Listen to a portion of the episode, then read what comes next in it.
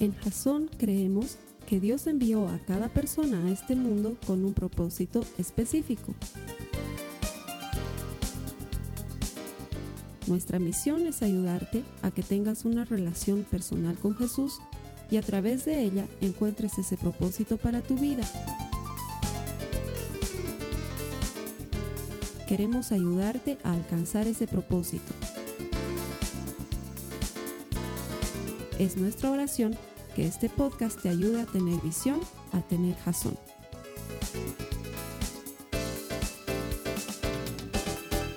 Buenas noches y bienvenido a Jazón, a los servicios que proponemos para ti en línea.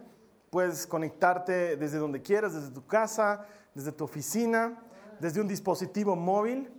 Si tienes un iPod, iPhone, iPad, salimos en todos los dispositivos móviles, ah, y también en Android. Estamos disponibles en todos los dispositivos móviles para llevarte la palabra de Dios. Todo esto que hacemos lo hacemos para ayudarte a desarrollar una relación personal con Jesús, porque estamos convencidos de que todo el que encuentra a Dios encuentra vida. Y nuestro deseo es ayudarte a encontrar vida a través de la palabra de Dios. La palabra de Dios es viva y eficaz. No es un libro más, es Dios hablándote, conversando contigo. Y lo que estamos haciendo durante este mes es a partir de la palabra de Dios y de una serie de muertes que encontramos en la Biblia, aprender cosas que nos ayuden a tener vida. Las últimas semanas, en medio de esta serie que se llama 101 maneras de morir, hemos aprendido primero del tristemente célebre eh, Judas Iscariote, el discípulo que todos lo conocemos como el que traicionó a Jesús. La Biblia nos cuenta que se suicidó y una de las razones que hemos estudiado de su muerte y que hemos aprendido que nos puede servir para nosotros es que el sentimiento de culpa muchas veces puede llevarte a perder tu relación con Dios y a perder tu propia vida. El sentimiento de culpa mata. Y muchos de nosotros aceptamos que Dios nos perdone, pero no nos perdonamos a nosotros mismos. Y seguimos culpándonos y recriminándonos por cosas que hemos hecho en el pasado. Y Dios ya te ha perdonado, así que si Dios ya te ha perdonado, ¿por qué no te perdonas tú también? Eso te va a ayudar a vivir libre.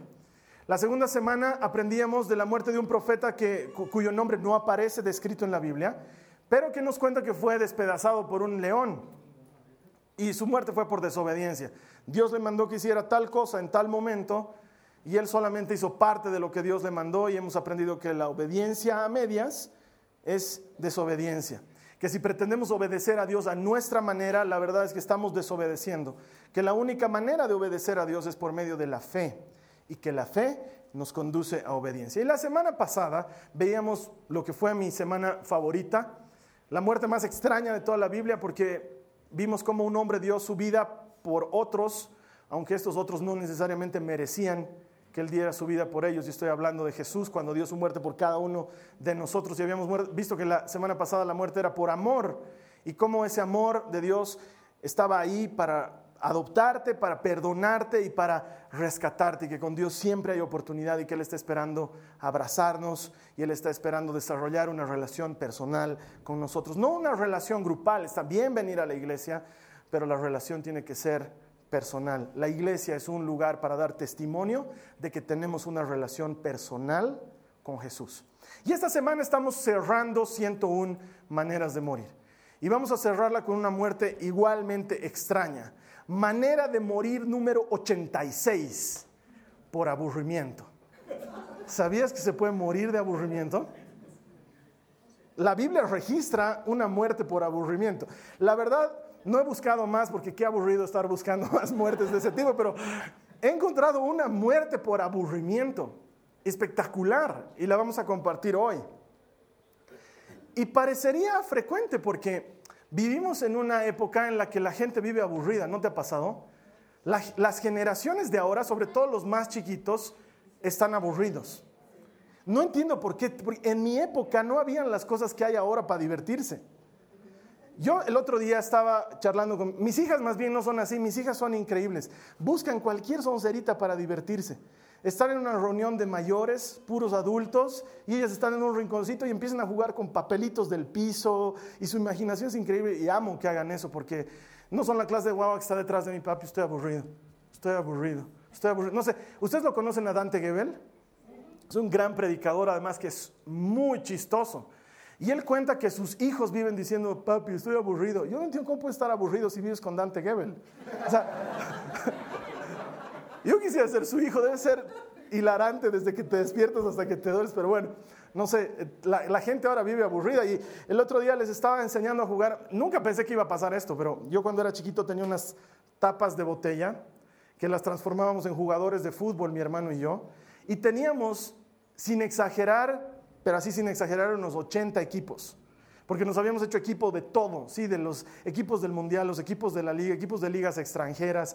Teníamos Boca, teníamos todos los equipos, ¿sí? Teníamos todos los equipos y, y jugaban todas las tardes en un pedazo de alfombra, porque yo no tenía una cancha de fútbol como las que hay ahora. En un pedazo de alfombra habíamos pintado con tiza una cancha de fútbol y con unos juguetitos que hoy se conocen como Legos, pero que en mi época se conocían como Rusties. Habíamos armado unos arcos y habíamos hecho los arcos para que sean eh, las porterías y teníamos unos pitufos de este tamañito. Esos eran mis arqueros. Entonces, con mi hermano, todas las tardes del Señor Jesús jugábamos tapitas. Era nuestra diversión más grande, nos la pasábamos jugando tapitas. Era nuestro juego favorito. Y entonces dos hijas mujeres, yo pensé que nunca más en la vida iba a jugar tapitas. El otro día un compañero de trabajo me habla sobre un juego en el iPad que es como tapitas y me lo consigo y lo empiezo a jugar. Y mis hijas vienen y me dicen, ¿estás jugando con tapitas? Y yo les digo, sí. Y les interesó.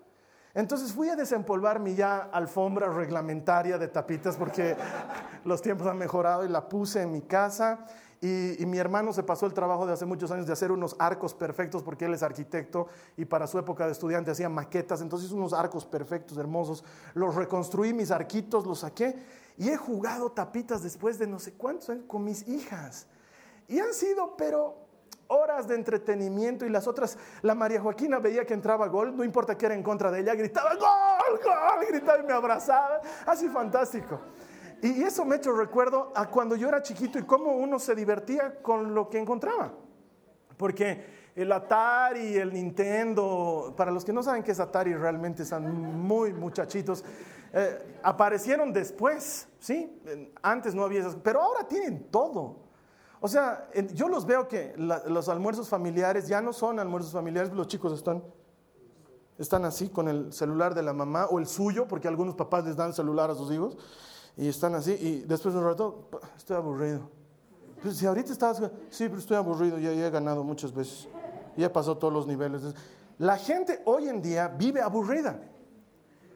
El, ayer estábamos con mi esposa en el Megacenter, que es un lugar aquí en La Paz donde hay muchos cines, y estábamos sentados allá afuera y decíamos, qué increíble que hayan tantas salas de cine y no haya nada para ver, porque nada nos llamaba la atención.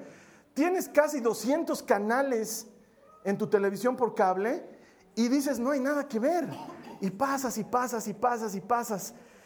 Hoy en día la gente vive aburrida.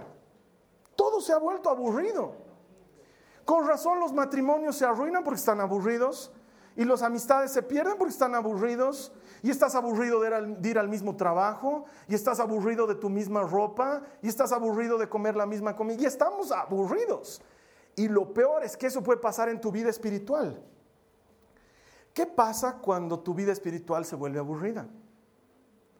Porque en un principio Dios era algo emocionante y venir a la iglesia era algo fantástico y cantar las canciones y tenías tu canción favorita, pero luego las canciones han empezado a ser las mismas y luego ya no pasa nada emocionante y al principio la prédica era increíble, pero ahora es la prédica otra vez y y el Carlos Alberto ya lleva años hablándonos de muertos y, ya vas y de repente te empieza a aburrir. Y sientes que tu vida espiritual empieza a entrar en un tedio. Y eso, mi hermano, puede conducir a la muerte. El aburrimiento espiritual puede conducir a la muerte espiritual. Porque cuando algo te aburre, lo dejas. Mi mamá sufría mucho de eso cuando yo era chiquito porque me metía en algo y me aburría y lo dejaba. Me metía en otra cosa, me aburría y lo dejaba. Entonces así he hecho fútbol, básquet, natación, taekwondo, todo lo dejaba. Entraba algo y me aburría y lo dejaba. Me entraba, me aburría y lo dejaba. Y mi mamá cuando vio que me volví cristiano dijo, ¿y ahora cuántos meses le durará ser cristiano? Porque ha sido scout, todo hecho y lo dejaba. Más bien no me, no me he aburrido. Porque es peligroso, te aburres y lo dejas. Y eso le pasó a un muchacho. Acompáñame en tu Biblia a Hechos 20, los versos 7 al 9. Vamos a ver una muerte por aburrimiento registrada en la Biblia, la muerte número, la manera de morir número 86. El primer día de la semana nos reunimos con los creyentes locales para participar de la cena del Señor. Está hablándonos Lucas, el autor de los hechos, y nos está contando lo que pasó. Y dice, Pablo les estaba predicando. Y como iba a viajar al día siguiente, siguió hablando hasta la medianoche. El cuarto de la planta alta donde nos reuníamos estaba iluminado de muchas lámparas que titilaban. Como Pablo hablaba y hablaba, a un joven llamado Eutico, que estaba sentado en el borde de la ventana, le dio mucho sueño. Finalmente se quedó profundamente dormido y se cayó desde el tercer piso y murió. Esa es una de las razones por las que en Jasón tenemos sillas. hermanos, hay hermanos que mientras estoy predicando están luchando en fe, así por... Pero hasta donde yo sé, nunca he matado a nadie del aburrimiento. Qué manera de predicar de Pablo, ¿no? Porque Lucas lo registra. Hablaba y hablaba y el muchacho sentía sueño y ¡pum! Se durmió, se cayó desde quién sabe qué piso y se murió. Una muerte por aburrimiento, completamente física y natural, que tiene mucho de espiritual. Porque nosotros corremos el mismo riesgo de aburrirnos espiritualmente, como dice aquí la lectura, y llegar a una muerte espiritual. Por estar en las cosas de Dios. Porque estar en las cosas de Dios no significa que estés activo. Entonces lo que deberíamos preguntarnos es, ¿Qué hace que muramos del aburrimiento espiritual? ¿Qué hace que nuestra vida cristiana se torne aburrida? Y está ahí clarito en la palabra. De hecho, lo primero que nos dice es que el joven estaba sentado al borde. Estaba sentado al borde. No estaba adentro de la reunión, tampoco estaba afuera. Estaba sentado al borde. Es como algunos hermanos que algunas veces los veo que están medio a la puerta. No están muy adentro, pero tampoco están muy afuera. Entonces, ¿están a la mano de sacar unas galletas? En Jasón tenemos galletas. Pronto choripanes. Siempre les digo eso, va a ver. Están a la mano de las galletas, pero están a la mano de la prédica también, ¿no? Entonces, cuando están en la parte de, yo sé los pensamientos que tengo para ti, Pensamientos de bien y no de mal están ahí. Amén. Aleluya. Pero la obediencia y salen y comen la galleta. Y toman un poquito y está, el pastor está hablando ahí de obediencia y están con la galleta. Pasa. Es una cosa frecuente. No normal, frecuente que te metes en la iglesia, pero no tanto como para empaparte de la iglesia. O sea, no me cataloguen como cristiano. Voy a la iglesia los domingos, eso no es que soy cristiano. Cristiano pues, es el Carlos Alberto que anda con su Biblia. Yo voy a la iglesia. Voy a la iglesia. No quiero que me digan cristiano porque a los cristianos ah, se los ve medio feos, son esos que están en contra del Halloween y todo eso. Entonces, no, no. Yo quiero disfrazarme. Entonces, voy a la iglesia, pero déjeme disfrazarme. Eh, voy a la iglesia, pero no traten de meterme en sus cosas cristianas. es bonito lo que pasa en la iglesia, pero ya de ahí a que tenga que dar diezmo, ya de ahí a que tenga que pedir perdón de mis pecados, no todavía. Y pasa muy a menudo. Tomamos una porción de la Biblia que nos gusta y la hacemos nuestra bandera. Yo soy el Señor tu Dios yo te he llamado desde el vientre de tu madre, te he formado, eres mío, me perteneces y la tomas como tuya. Pero cuando el Señor dice, por ejemplo, si tu hermano viene siete veces a pedirte perdón por la misma falta, siete veces perdonarlo, eso no me gusta, entonces no lo voy a tomar muy en cuenta. Me gusta mucho lo de los pensamientos de bien y no de mal, pero no me gusta mucho eso de que no puedo ir a dormir a la casa de mi chica. Es que es verdad. Me gusta mucho todo el asunto de que Dios va a sanar todas mis heridas, pero que no se meta con mi dinero. Y vivimos en el borde. un poquito adentro y un poquito afuera. ¿Cómo ha debido estarle pasando de Eutico? ¿Te imaginas? Dice que adentro había luz y estaba Pablo predicando, pero de rato a rato seguro sacaba medio cuerpo porque el ambiente estaba cargado, hay que respirar un poco y seguramente veía una señora pasar con su burro, miraba el burro, volvía a entrar y ya se habían perdido dos o tres cosas de la prédica, trataba de volver a atender, pero hablaba y hablaba y por pelear con el sueño sacaba un rato su cuerpo y miraba y habían unos chiquitos jugando con una pelota. Y de rato a rato otra vez se volvía a meter y es muy, muy simbólico de lo que hacemos en nuestras vidas.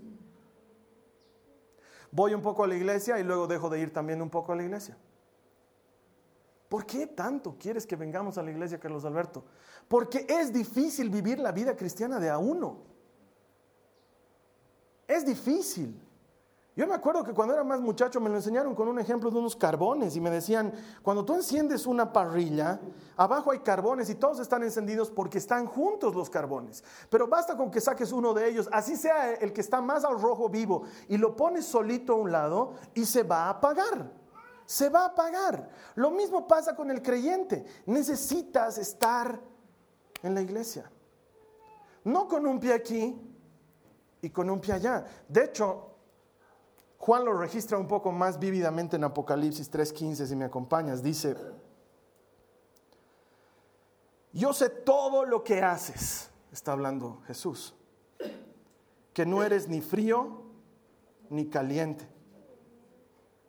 ¿Cómo quisiera que fueras lo uno o lo otro? Y a propósito, no he puesto el versículo 16 para que lo busques en tu casa. Porque si el 15 te parece duro, el 16 es gross. Yo sé todo lo que haces, dice el Señor. Sé todo lo que haces. Sé que no eres ni frío ni caliente. Ojalá fueras frío o caliente. Es decir, Dios incluso prefiere que no lo conozcas a que conociéndolo vivas como si no lo conocieras. Si me entiendes. Él prefiere que no sepamos nada de Él, a que sabiendo de Él, vivamos como si Él no existiera. Y muchos de nosotros estamos en ese peligro, en ese punto, en que soy, pero no soy. Y eso es terrible. Es como ese matrimonio en el que no te comprometes. Estás casado, pero sigues comportándote como si no estuvieras casado. No creo que haya una mujer que te aguante así. O esa oficina con la que no te comprometes. Te dan el empleo, pero vas a trabajar poco, mal y tarde. No creo que te quieran pagar a fin de mes. Porque si nosotros en cosas tan simples exigimos y necesitamos compromiso, ¿Cuánto más en lo que es realmente importante? Y muchas veces en esto, en la vida espiritual, que es lo más importante de todo, es donde menos comprometidos estamos. Y ahí, ahí corremos el riesgo de caer. La segunda cosa que le pasó a este muchacho es que se moría de sueño. Es que Pablo hablaba y hablaba y hablaba y hablaba. Y muchas veces, es verdad, muchas veces la vida cristiana y la iglesia se torna aburrida. Nosotros muchas veces hacemos que nuestra vida cristiana sea aburrida. Sobre todo cuando, no sé, pero la monotonía mata todo, ¿no ve? La monotonía mata todo. Si toda la vida haces lo mismo exactamente igual, o tienes un problema, y eres como Sheldon Cooper, digamos, es verdad, o vas a terminar por acabar aquello que en un principio te parecía muy lindo. Nadie puede desayunar todos los días el mismo desayuno. No se puede. Tienes que variar aunque sea el sabor, la cantidad. Nadie puede hacer exacto. No puedes vestirte todos los días igualito. Aburre, destruye.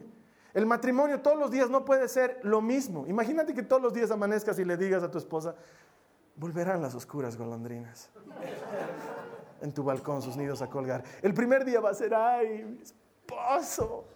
Gustavo Adolfo Becker había sabido. Poesía. te auguro tres días de éxito, no más, porque la no sé, tercera, cuarta mañana que le digas, volverán las oscuras golondrinas, ya han vuelto, ya están aquí, ya. Lee Pablo Neruda, lee otra cosa. No puedes. La monotonía mata las cosas porque termina por causarte sueño. Siempre lo mismo, siempre igual. Y en nuestra vida espiritual parecería que hacemos algo similar. Y encima como Jesús está tardando, entre comillas, en venir, entonces da como para dormir. Se le pasó a diez muchachas en el Evangelio. Dice que en la época de Jesús, cuando iba a haber un matrimonio, eh, habían así como, como se ve en las películas americanas que la novia tiene sus damas de honor, y son varias. Eh, en los matrimonios antiguos judíos, el novio tenía todo un séquito que lo escortaba los cortaba para casarse. Y entre estos tenían que haber mujeres vírgenes llevando lámparas porque era símbolo de la luz en el hogar y de la pureza y de muchas cosas importantes. Y dice que habían 10 de estas muchachas que estaban esperando un novio, solamente que 10 de ellas eran previsoras y 10 de ellas eran, me vale, lo que venga. Entonces, 10 de, 5 de ellas llevaron suficiente aceite para recargar sus lámparas. Pero las cinco frescas no llevaron más que sus lámparas encendidas.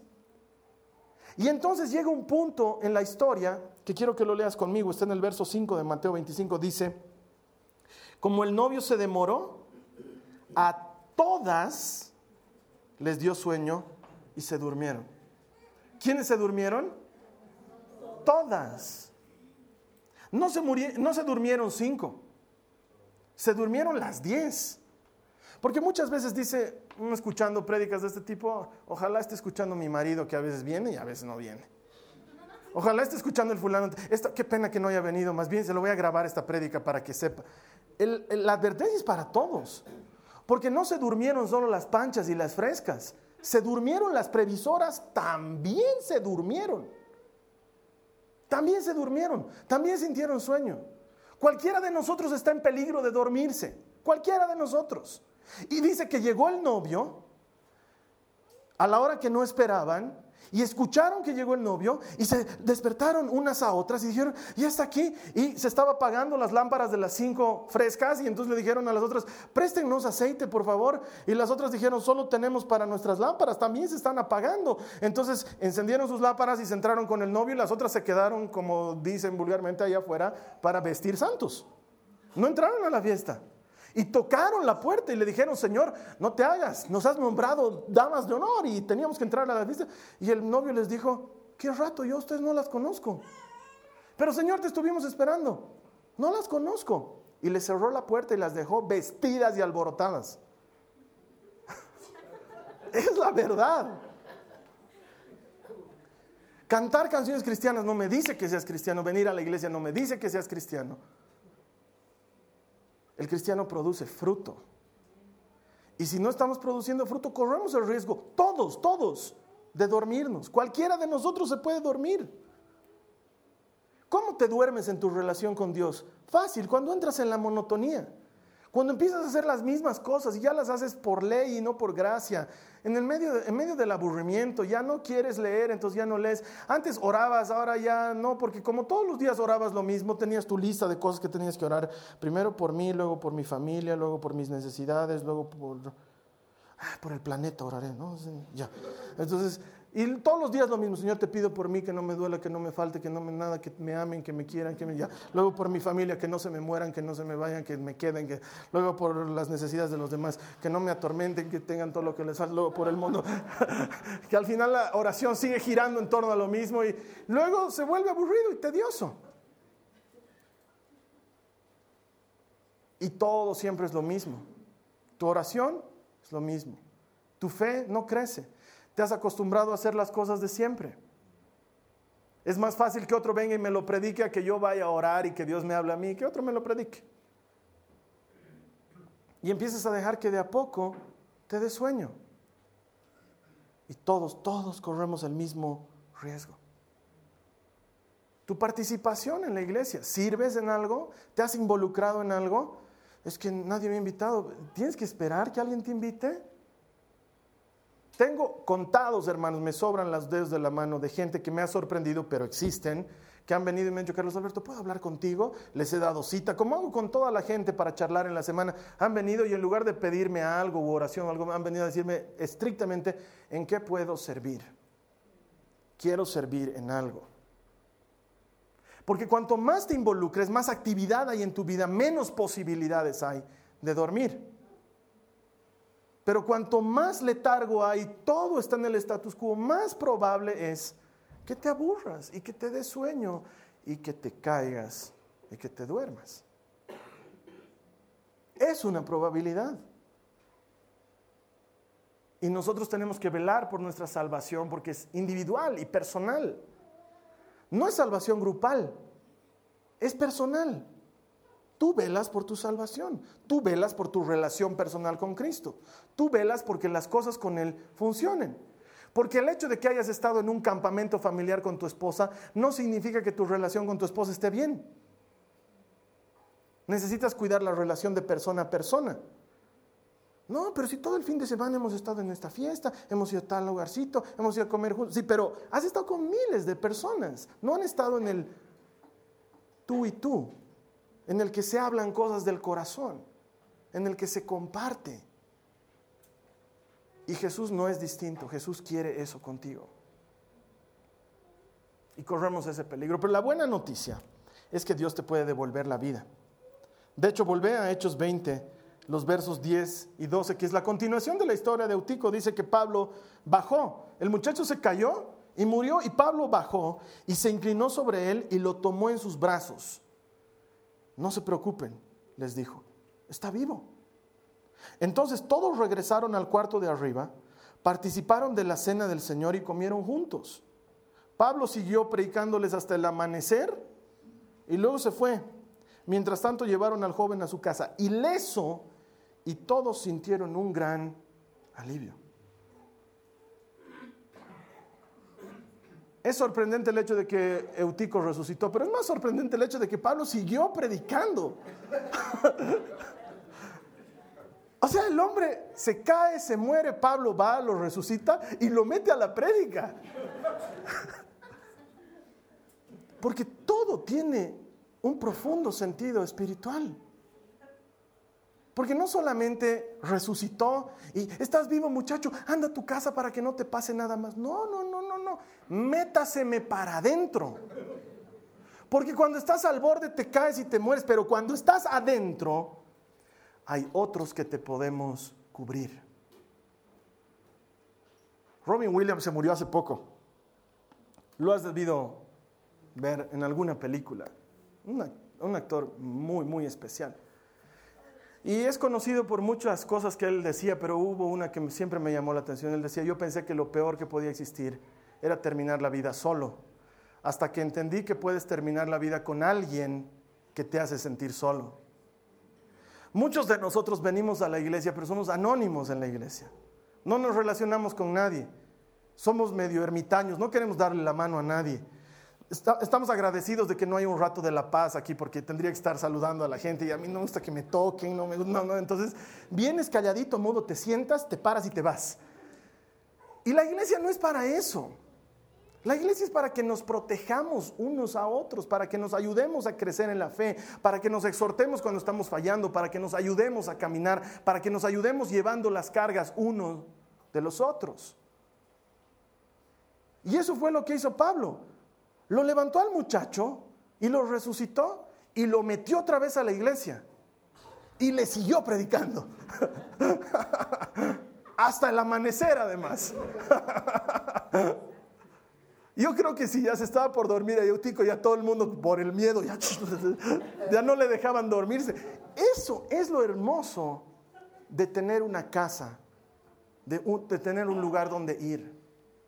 Es lo que nosotros necesitamos buscar. Dios no quiere dejarte muerto. Si te das cuenta, a diferencia de todas las otras muertes, salvo la de Jesús obviamente porque Él es Dios, tiene poder en sí mismo para levantarse entre los muertos, todas las otras muertes que hemos compartido terminan en Sacazonapan. Se murió y se murió. Este muchacho no, se murió, pero para Dios, aún lo muerto puede tener vida. Y lo que para ti está perdido, para Él todavía no se ha encontrado. Y si tú sientes que tu relación ha entrado en esa tibieza espiritual en la que ya tanto frían con levantar las manos, ya levantaré. Porque estás aburrido, probablemente este es el llamado de alerta que Dios necesitaba darte para decirte, oye, haz algo, porque el aburrimiento espiritual conduce a la muerte espiritual. Haz algo, pedí ayuda, tienes hermanos a tu alrededor, pedí ayuda, di, me está pasando algo, siento que ya esto no está funcionando y vamos a hacer algo por ti. No dejes que te pase. No empieces de a poquito a ponerte en la puerta, un poquito adentro, un poquito afuera. Un poquito te creo, un poquito hago lo que yo quiero. No empieces a vivir la misma vida rutinaria que sabes que conduce a muerte. Ponle acción. Una cosa que detesto de nosotros, los cristianos, es que somos unos hipócritas opinólogos. Nos encanta levantar el dedo y juzgar a las personas y decir, ah, ese hace esto, ah, ese hace esto otro, ah, yo no hago esto, ah, gracias Señor porque no soy como tal o como tal. Una de las cosas que odio, por ejemplo, del Halloween, no son los muertos ni los disfraces, ni no, los cristianos que nos hacen quedar mal, que van peleándose con la gente. ¿A quién han ganado en Halloween? Dígame uno que lo hayan ganado para Cristo, con sus críticas y sus posts y sus quejas cuando hay gente que está necesitando que se los ame, no que se los critique.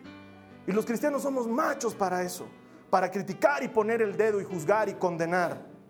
Y nos sentimos mejores porque no nos hemos puesto un traje. Cuando la única razón por la que podríamos sentirnos bien, dice Pablo, es por Cristo. Si de algo me gloriaré, que sea de Cristo y no de que no me he puesto un traje. Somos machos para estar en eso con el dedo y no hacemos nada. No hacemos, el cristiano no hace, habla, murmura, critica, no hace. Y cuando no haces, terminas por aburrirte y por morirte. Haz algo, haz algo. ¿Pero qué, Carlos Alberto? No sé, haz algo. Anda a darle pan a alguien que no tiene que comer. Anda a charlar con alguien que no tiene quien lo escucha. Anda a visitar a alguien en el hospital que no lo visitan. Anda a buscar a alguien en la cárcel. Jesús ya nos dijo lo que teníamos que hacer. No es difícil. No esperes que se inicie la gran cruzada de evangelización en los hospitales.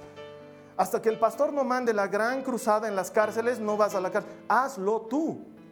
Y no necesitas ir lejos. En la semana hay uno que se sienta a tu lado en tu oficina que necesita una voz de esperanza. Dale pues esperanza. Es que le estoy dando Fernet.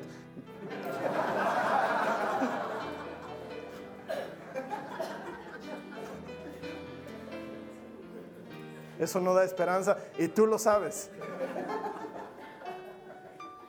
Como cristianos, opinaremos menos y haremos más. Dejaremos de pelearnos y empezaremos a rescatar a la gente. Haremos lo que conviene, haremos. No nos sentaremos a opinar. No produce ningún beneficio y conduce a muerte. Es aburrido. Ya sé lo que van a decir los cristianos en Halloween. Ya lo sé. Y sus amén y sus druidas, ya sé. Pero ¿qué estamos haciendo? Puntualmente, ¿qué estamos haciendo? Y entonces aquí alguien debería decir, ah, bandido, con razón has hecho 101 maneras de morir cerca de... Sí, he dicho, todo octubre vamos a hablar de eso. Para hacer algo, para que hagamos algo en lugar de que solamente opinemos. Aquí se termina la, serie. Hay 101 más maneras de morir.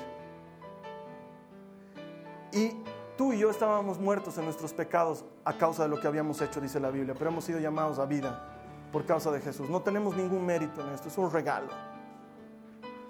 Pero así como nosotros hay otros que no saben que hay vida en Jesús que están necesitando, no que vayas y les digas, hay muerte, hay muerte, te estás muriendo. No, necesitan que vayas y les digas, hay vida en Jesús, hay esperanza, hay luz, hay salvación. Pero si estamos un poquito adentro y un poquito afuera, probablemente terminemos afuera. Es más, eso es lo que dicen las estadísticas. te invito a que hagas algo por tu vida hoy. No mañana. No una intención, una acción. Haz algo. Lo primero, creerle a Jesús. Decirle, Señor, no quiero más de esta vida, en la que estoy un poquito aquí y un poquito allá. No quiero más de eso. Y lo segundo, empezar a vivir conforme has dicho que quieres vivir. La siguiente semana vamos a estar empezando una nueva serie. Vamos a darle un vuelco completo. Ya se pasaron las series de televisión, ya se pasaron, todas esas cosas ya pasaron. Vamos a hablar de un tema completamente nuevo. Pero hoy, hoy necesito que tomes la decisión de hacer carne la palabra y que produzca fruto en tu vida. Dios sigue diciendo como antaño, te conozco como eres. Ojalá fueras frío o caliente, pero no eres ni lo uno ni lo otro. Este es un buen momento para entregarle nuestra vida a Jesús y hacer un cambio y vivir de acuerdo a lo que decimos que creemos. Te voy a estar esperando aquí la siguiente semana y vamos a seguir compartiendo palabras de vida. Que Dios te bendiga. Gracias. Esta ha sido una producción de Jason Cristianos con Propósito. Para mayor información sobre nuestra iglesia o sobre el propósito de Dios para tu vida, visita nuestro sitio web www.jason.info. Allí encontrarás muchos recursos para animarte en tu relación con Dios, enseñanzas, nuestro blog, prédicas y mucho más. Te lo deletreamos www.jazon.info. También puedes visitarnos en nuestro sitio en Facebook www.facebook.com barra Que Dios te bendiga abundantemente. Muchas gracias.